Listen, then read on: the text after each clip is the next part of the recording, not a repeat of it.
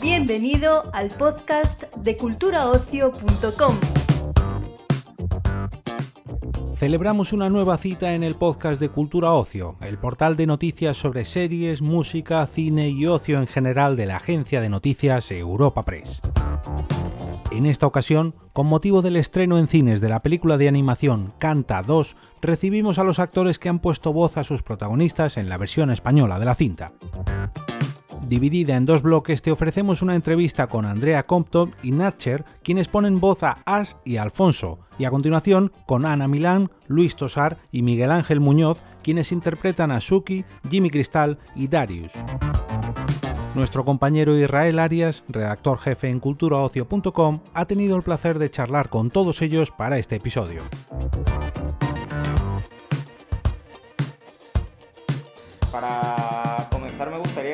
Un poco vuestros personajes, porque Andrea, tú repites como, como Ash. ¿Cómo nos vamos a encontrar esta, esta rockera en esta temporada? Bueno, pues la mejor Ash del mundo terminaba muy bien con sus gafas, tirándolo, rompiendo su vestido y encontramos una- a una Ash que se va, eh, que va a volver a confiar un poco en las personas, en el cariño, pero sin perder la esencia de rockera que tiene. Entonces la queremos. Además tiene una paciencia Ash, esta, esta película que, que tremenda. ¿Y tu personaje? Alfonso es un emprendedor que vende helados, además unos helados espectaculares, Buenísimo. en el estudio de grabación de Jimmy Crystal, que es eh, el logo al que le pone la voz eh, Luis Tosar. Y, y vamos, eh, es un tío, es, es- es un poco tímido, es verdad. Yo estoy un poco escondido, pero tiene buena voz. En algún momento y sale con Mina, bueno, no sé si has visto la película, pero, pero vamos, tiene ahí, tiene ahí algún momento en el que se escucha cómo canta y canta muy bien. Y, mm, y bueno, pues es una, espero que en las siguientes películas vaya sacando un poco más eh, ese carácter, ¿no? Esa, esa Él es un poco como Mina en la primera, ¿eh? Que más ¿sabes? Sí, Poco- más, más tranquilito. Y más así. tranqui- Yo creo que no va a volverse tan, tan a Sí, saco tan- como pero- Ash, pero sí. Pero sí, sí. ¿Y cómo ha sido la experiencia de regresar a la, a la sala de, do- de doblaje, Andrea? Porque Eh, muy bonito, muy emocionante. Ash me encanta, no, es porque yo la doble, sino porque verdaderamente es un personaje que me apasiona, me gusta la fuerza que tiene. Y mm, en esta película ha dicho cosas como con más fuerza y eso me ha gustado porque es como leía el guion y decía, "Ah, esto va a ser chulo, esto le va a quedar guay. Así que muy emocionante, Mm, mm, una experiencia que quisiera repetir para siempre. Yo que Ash viva hasta que sea viejecilla, claro. ¿cuál es el mayor reto que tú te has encontrado? Con el doblaje. Sí, sí, ahora enfrentarte a ello. Claro que ha sido una sorpresa decir todo esto cuando me llamaron, cuando me dijeron, oye, que vas a hacer la voz de un personaje, fue como, wow. No me lo creía ni yo, ni mi familia, ni nadie, ¿no? Y, y entonces al llegar aquí no tenía ni idea de lo que me iba a encontrar. Entré en el estudio, me alucinó ver dónde se grababan las películas y tal. Y, y la verdad que fue un reto intentar conectar, porque claro, tú lo sabrás, yo no, pero tienes que conectar, es decir, tienes que actuar. Hombre, claro. Tienes que actuar cuando haces el doblaje, tienes que, que sentir el personaje y pensar que tú eres ese personaje. De hecho, yo necesitaba moverme, no podía estar parado, necesitaba actuar. Y eso era un reto. Hubo- había algunos, algunas frases que son así un poco más complicadas de decir si no las sientes y las actúas bien. Claro. Y eso es lo más... Eh, ya sabéis que en, que en estos casos, eh, cuando, cuando personalidades fuera del mundo del doblaje eh, ponen voz a, a personajes en películas de animación, lo cual va, a ser- va siendo más usual cada vez, siempre se habla, se crea cierta polémica hablando de intrusismo. Todo esto, ¿os parece que eso debería estar ya superado o lo entendéis en cierta, en cierta medida, que haya cierto recelo?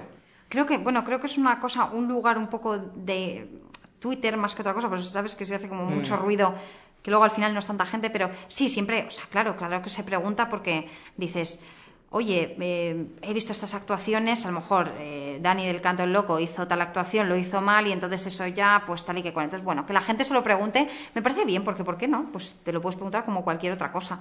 Pero pues yo creo que hay gente increíble que nos quedamos de doblajes que, que son actores o que son cómicos que han hecho papeles impresionantes eh, que quedan en el corazón de todos. Entonces, bueno, pues obviamente, pero lo juzgas y dices, pues esto me pareció bien, esto, esto no, está bien. Opino un poco lo mismo, pero vamos, creo que es algo que debería estar superado un poco. ¿no? Igual que en Estados Unidos ya ves cada vez a más, incluso influencers, ¿no? trabajando en Netflix, en las películas y tal, pues creo que, que es algo que debería, pues, estar un poco más superado, fijarse más en el talento en vez de lo que lo que pasa que sí es verdad que hay gente que hace uno, que hace doblajes que son un cuadro, entonces pues Sí. pues dices, joder, vaya cuadro. Pero es como cuando ves una actuación que dices, vaya cuadro, porque pues joder, a veces no sale bien, ¿sabes? Y Mm. hay otras veces sale muy guay, entonces pues es ir probando como todo. creo que tenemos el mismo caso pensado en mente los dos. ¿Sentidos libres? No, no, no, no. no. Vale, vale. Yo tengo Había, que- muchos- había- tengo había que muchos en intentarlo. realidad. No, ella, ella debe Tengo tener mogollón. Muchísimos. Pero vamos. Pero bueno, Daniel Canto Loco me encanta, ¿eh? porque al final es como de cultura. O sea, es como una cuestión histórica de decir, no, no quiero ver, no quiero ver a Jack Black, es que quiero escuchar a Dani Martín, ¿sabes? Es un poco como ese rollo. Eh, quería preguntar también por, por la importancia de este tipo de películas, de- del cine familiar, como, como canta, para, para volver a retomar ese hábito que nos han quitado durante la pandemia de volver a las salas. ¿Creéis que, que es importante este tipo de películas para convertir otra vez el cine en una experiencia en comunidad y no estar todo el día en la soledad del streaming, por así decirlo? Total, yo es que a mí me da mucha pena que la gente no vaya tanto al cine porque a mí me parece una experiencia en familia, por supuesto, que creo que va a llamar más por porque al final es un plan de, oye, ¿qué hacemos todos? Navidad también, es que es más fácil. eh, y es una peli que va a gustar a todo el mundo, el abuelo, la abuela, el padre, madre, tal, todo el mundo. Pero también creo que hay que ir al cine en general, porque estamos perdiendo como la experiencia de ver en grande, con buen sonido. Por favor, y si sale muy caro, pues chicos, los miércoles, es que eso más barato y que tienes, eh, tienes ofertas todo el día de ir al cine. Es que yo necesito que, la, necesito que la gente vaya al cine, esto es una cosa que yo necesito. Las plataformas de streaming están muy bien, pero hay gente, joder, la mayoría de la gente lo ve a lo mejor en una tablet, mm, ¿sabes? Que no todo el mundo tiene una tele en su casa de la hostia y no ve. Entonces, bueno, pues eso creo que. Yo creo que, que es súper importante que, que películas como esta unan un poco a la familia. Es decir, que, eh, bueno, mi contenido, de hecho, en redes sociales es, es un poco familiar, ¿no? Es entre hermanos, madres, padres. Y, y creo que, que este tipo de películas ayudan muchísimo, igual que la cuarentena, ¿no? que fue muy negativa en muchos aspectos, pero también unió a muchas familias que se vieron en esa tesitura de nos tenemos que conocer, tenemos que hablar más, tenemos que estar juntos. A veces para bien, a veces para mal. Y aquí creo que, que después de todo lo que hemos pasado, que además ha pasado en familia, nos hemos unido, nos hemos empezado a preocupar por nuestros abuelos, por nuestros tíos, por... no- Creo que, que es el momento perfecto para sacar una peli, bueno, la segunda en este caso como esta, que une a la familia. Y, y para terminar, os quer- quería que hiciéramos un pequeño ejercicio de imaginación. Imaginaros, imaginaros que os presentáis a un, a un talent musical. ¿Qué cantante y qué canción elegiríais para defender y por qué? Solamente tú de Cristina Aguilera, antes lo hemos practicado. ¿eh? Y nos ha Ah, salido o sea que ya- genial. ya Nos presentaríamos como un dúo, Sí, hemos sí, sí, decidido. porque Vaya. él se ha puesto a hacer con la boca Beatbox y y yo he empezado a cantarlo así como un poco bajito y nos ha quedado bien. O sea que, oye, más singer que nos llamen o algo de eso. Pero Deberíamos tener juntos. un grupo. Eso, estamos dentro en el mismo peluche, estamos así tonco, tonco. Sí, Tenemos que pensar en el nombre aún, ¿eh? Eh, hay que pensar el nombre, Asa, pero Alfonso. solamente tú de Cristina Aguilera, él haciendo la base y yo cantando la canción, creo que quedaría guay. Sí, Gracias. Muchísimas gracias, chicos. A ti. a ti. ¡Playback! Chicos, esta es la capital mundial del espectáculo. Tienes tres semanas para poner este show en marcha. Johnny, trabajarás con el mejor coreógrafo de Red Shore City. Mal, eso es basura, muy, muy mal. Me está agobiando. Puntillitas, puntillitas, no veo tus puntillitas. A continuación puedes escuchar a Ana Milán, Luis Tosar y Miguel Ángel Muñoz, quienes ponen voz a Suki, Jimmy Cristal y Darius. Bueno, hola chicos, ¿qué tal? Eh, para comenzar me gustaría que, que me hablarais un pelín de vuestros personajes, porque vaya tres. Eh, si queréis empezamos, empezamos por Ana, que me lo definas en dos o tres, en dos o tres frases, Asuki. Pues Suki es listísima, muy... Que sí, que sí, que sí. No, Tosar. me encanta que empiezas muy arriba ya. Tosar. Sí, sí. No tengo, nada, no tengo nada que decir. Es listísima, es intuitiva y es valiente. Esos son de tres palabras, no dos frases. Oye, han dicho, Había- eh, han, han dicho tres palabras. has dicho ¿Por tres qué- frases. Pero, Pero ¿por qué de repente os metéis conmigo? Ah, ¿Qué os porque- pasa? porque- claro, ¿Qué os es pasa? que- ¿Qué os pasa? Está- Eh, claro. está- O sea, ¿qué, qué hubierais preferido? ¿Que dijera, no sé, que es como vuestros personajes, que es un desastre? No, es que Suki mola sí, yo mucho. estoy Están totalmente de acuerdo, sí, Es que sí, están es listísima. ofendiditos porque es que es listísima. Es listísima. Suki, Claro. sí. No, a mí me encanta, suscribo. Sí, sí, ahora que os he echado la sí, bronca. al contrario que Jimmy Crystal, que, Muy no, bien. Es, que no, es, no es tan listo. Es espabilado, pero... Cuidado, que hay una gran sí, diferencia. Una diferencia sí, sí, notable. Espabilado y, y que mira por lo suyo, es un poco mafiosillo y bueno, se busca la vida bastante bien. De hecho, se la ha buscado también, que tiene una torre de cristal que es una maravilla. Que, sea, que el que tiene la pasta sea el lobo, el productor sea el lobo, el que tiene la pasta en este mundo del espectáculo. ¿Qué reflexión te suscita, Luis? Es, es un lobo albino, además. Bueno, el lobo, cuidado, ¿eh? porque el lobo es una especie con la que tenemos que tener extremo cuidado. ¿eh? Que enseguida, en cuanto se nos va las manos, ya desaparece de repente. Entonces hay que, hay que tratarlo bien. Lo que pasa es que, bueno, históricamente el lobo siempre ha sido eh, ese animal totémico, un poco misterioso y portador, en general, de, de- de zonas un poco más oscuras. Pero vamos, eh, es un tipo atractivo. Es alto, blanco, de ojos claros, exactamente igual que yo. Bueno, para atractivo Darius, ¿no? Claro, me vas a perdonar, pero atractivo es Dario. Estáis hablando de que si eh, una es inteligente... perdón, O sea, me perdón. muero y no los educo. En Pero serio, me muero y no. no. Si hay A un ver, personaje guapo, Ahí va. ese es Darius. No hablamos de inteligencia, ¿no? No, Ni de Hablamos- buena persona. No, no, no. No, bueno, yo creo que, que es buen tipo. Sí, claro. No, de verdad creo que es buen tipo. Buenísimo. Lo que pasa es que solamente se mira a sí mismo, se cree el hombre más bello del mundo, el que mejor canta, el que más éxito ha tenido, el que tiene el tupé Ricitos de Oro que ganó eh, en ese concurso hace tiempo. Y creo que es extraordinariamente mm, divertido. También. Eh, bueno, Luis, tú participaste en la película O, o Apostolo hace ya 10 Apóstolo. o Apóstolo hace ya 10 años. Eh, recientemente Klaus.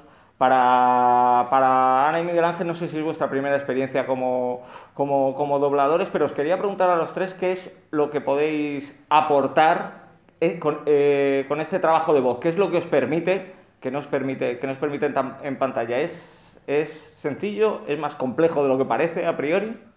Eso te lo explica muy bien, Miguel Ángel. Pues mm, e- en mi caso no, no es la primera vez, pero la primera vez fue hace 20 años ¿Ah, o sí? 19 ¿Dónde? años, sí. En Sinbad. si no habías nacido. En maternidad. Doblaste en maternidad. Es verdad. En Sinbad, la leyenda de los siete mares. No, no, pero cuenta, cuenta quién hacía Sinbad. Brad Pitt. Cuidadito. Y, mm, y tenía muchas ganas de repetir. Me, me divierte muchísimo, eh, el- lo hemos comentado antes, el- como uno entra en la sala y, cómo se va transformando cada vez más en el personaje según va perdiendo el pudor hacer las cosas más grandilocuentes porque le van mucho más a los movimientos que se han creado sin haber contado contigo con antelación. En el caso de los actores americanos, eh, a veces el proceso es diferente, pero nosotros vemos un, un muñequito con el cual nos tenemos que mimetizar y cuanto más libres nos sintamos, sobre todo a nivel gestual, más nos podemos acercar. Al menos así lo hemos vivido Luis y yo. Es que tú no estabas antes. no sé si estarás de acuerdo o versión, no. explica Yo tampoco, tampoco es mi la primera vez que, que doblo, ya doblé además dibujos animados también. Y a mí lo que me sucede es que cuando estás en la sala, sabes que no tienes una cámara grabándote a ti. Esto eh, da una libertad física de buscar dónde, en, en tu cuerpo dónde está la voz, o por lo menos yo así lo viví, ¿no? O sea, corporalmente te entregas al personaje, te fundes corporalmente con él para buscar la voz desde ahí, o por lo menos así lo viví yo. Me parece una experiencia que como actor no es que sea más difícil o menos difícil, es tremendamente enriquecedora porque sales de una zona de confort más conocida, no estamos doblando todos los días, sales de una zona conocida y te, te enf- te te, mm, te enfrentas a una herramienta tremendamente valiosa para un actor y de- de la que no nos podemos olvidar nunca, que es la voz. Entonces, eh, eres todo voz y eso es muy divertido. Pues vamos, que lo hemos vivido los tres igual, que estamos de acuerdo. Por lo que veo. Que estamos de acuerdo, Estamos de acuerdo. efectivamente. Eh, os quería preguntar también por la importancia de, este tipo de, cine, de las películas más familiares, que se convierten en una experiencia para toda la familia, para recuperar ahora ese hábito de, ir a las salas. ¿Creéis que películas como esta puede, ayudar a, que se vuelva a coger el, tren este que parece que nos está De volver a coger el hábito ¿no? de- del cine en público, porque esta película se podía haber estrenado en streaming y seguro que hubiera funcionado muy bien como toda. Claro, lo que pasa es que no es lo mismo ver una peli en casa que el evento de ir al cine. Ir al cine, los cines, como los teatros, son templos donde ocurre algo eh, mm, que, está- que- que es como está condensado ahí, ¿no? O sea, se ve la peli. No se hablan, no se comentan, no te levantas, no corres, no saltas, no vas al baño, no, le di- no dices para que vamos a hacer unos sándwiches mixtos. No, paras y ves la peli. Eso es un evento eh, que tiene toda una liturgia y todo un ritual que a mí me parece que es, una, que es una belleza. Y no es lo mismo decir, vamos a ver esta peli, dale al play, que vamos al cine. No es lo mismo, nunca lo será. Aparte, perdona, perdona. No, digo que en este caso en concreto pu- puede parecer un lugar común, pero es verdad que la grandiosidad de Canta 2 eh, merece la pena verla en una pantalla grande. Y con mismo, sonido. Con, un- con ese sonidazo, cómo suenan las canciones, es una brutalidad. O sea, Sí. Es que es una peli espectacular. Y merece la pena vivirla como tal, como el evento. ¿no?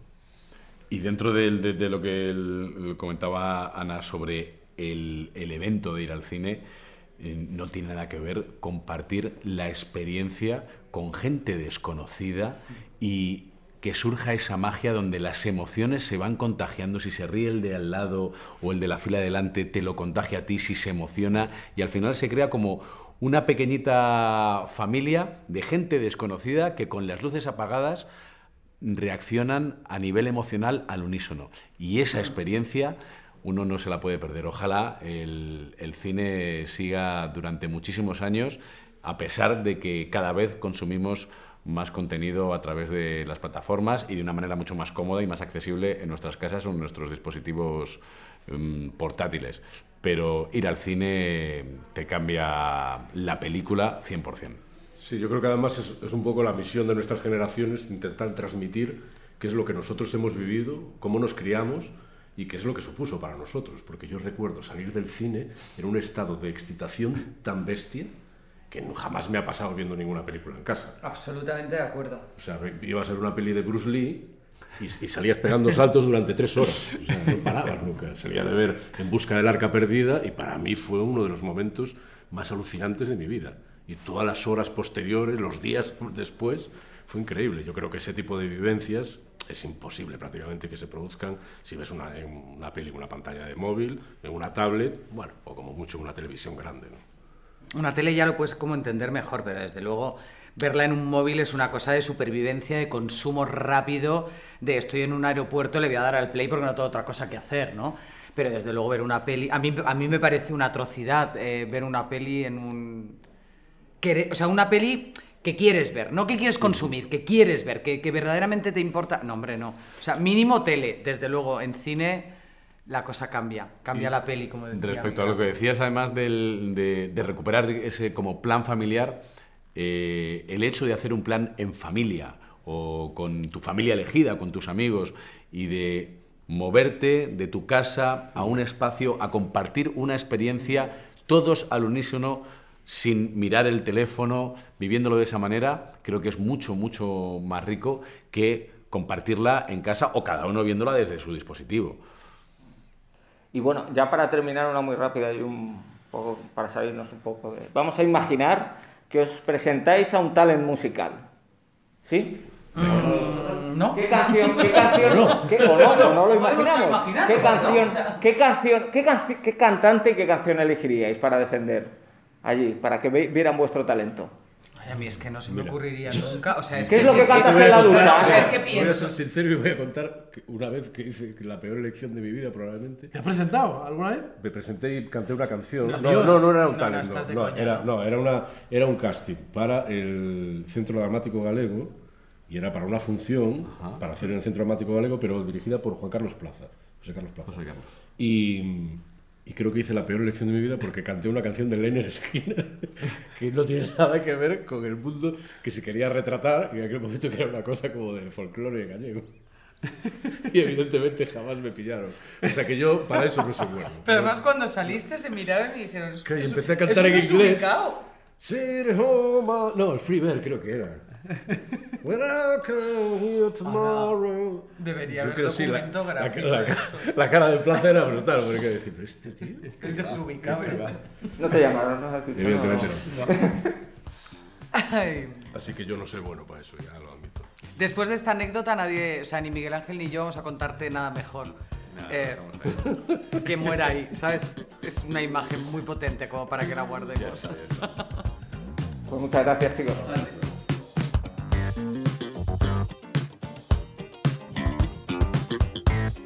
Despedimos esta entrega del podcast culturaocio.com invitándote a descubrir el resto de episodios de este podcast, así como todo el catálogo de programas de nuestra red a través de Europa Press barra podcast.